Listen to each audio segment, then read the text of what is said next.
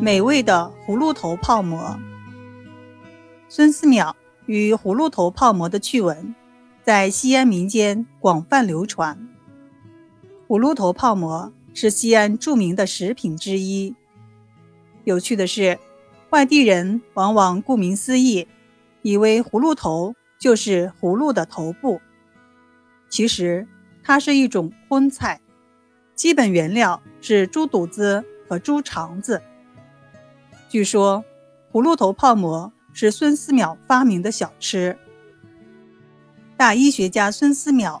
曾经住在长安城里的光德坊，那时他虽说已经有九十多岁了，脸上爬满了一道道皱纹，胡须变得像银子一样白，可是依然经常出诊，为病人解除痛苦。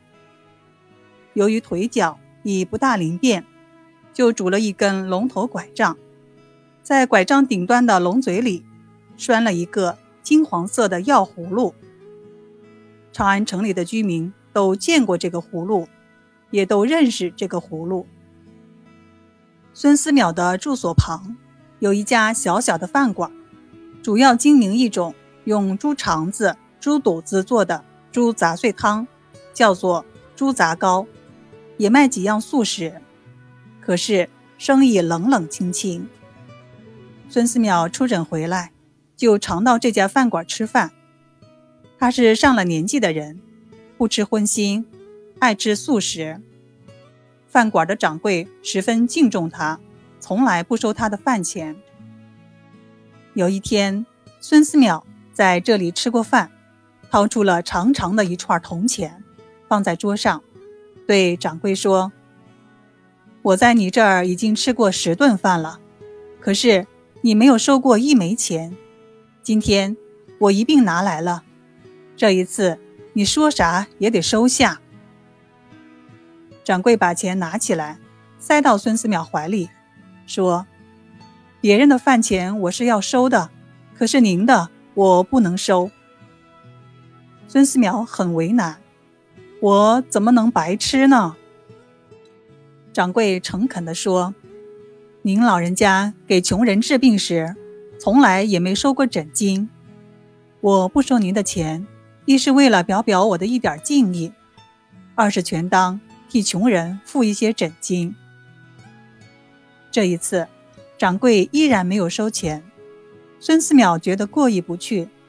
回到家后，就想：我得想个办法，帮这位掌柜渡过难关。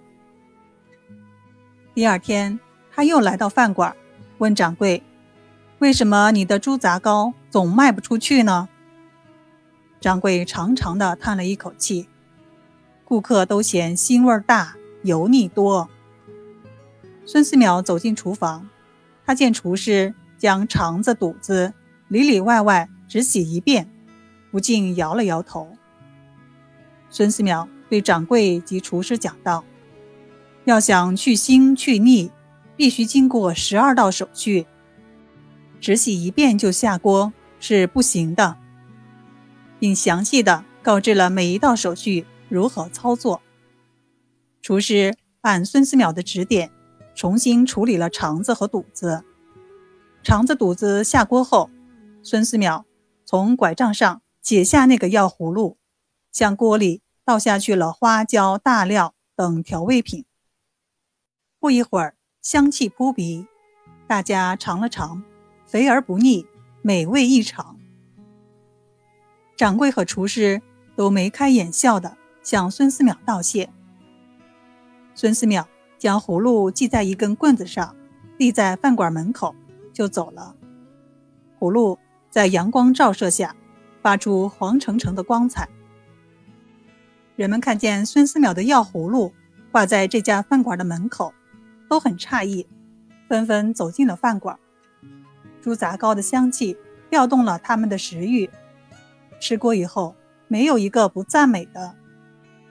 顾客们问掌柜是怎么回事，掌柜一五一十的回答后，有个顾客说：“既然这种汤已经和原来的大不一样了，依我看，应该另外起个名字呀。”顾客们七嘴八舌的一连起了好几个名字，但掌柜一再摇头。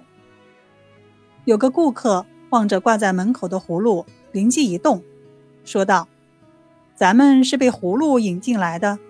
再说，菜的模样也有点像葫芦。依我看，新名字应该叫葫芦头。”就这样，葫芦头的美名一传十，十传百，很快传遍了长安城。人们也成群结队的来到这家饭馆品尝美味。从此以后，这个饭馆的生意一天比一天兴旺起来。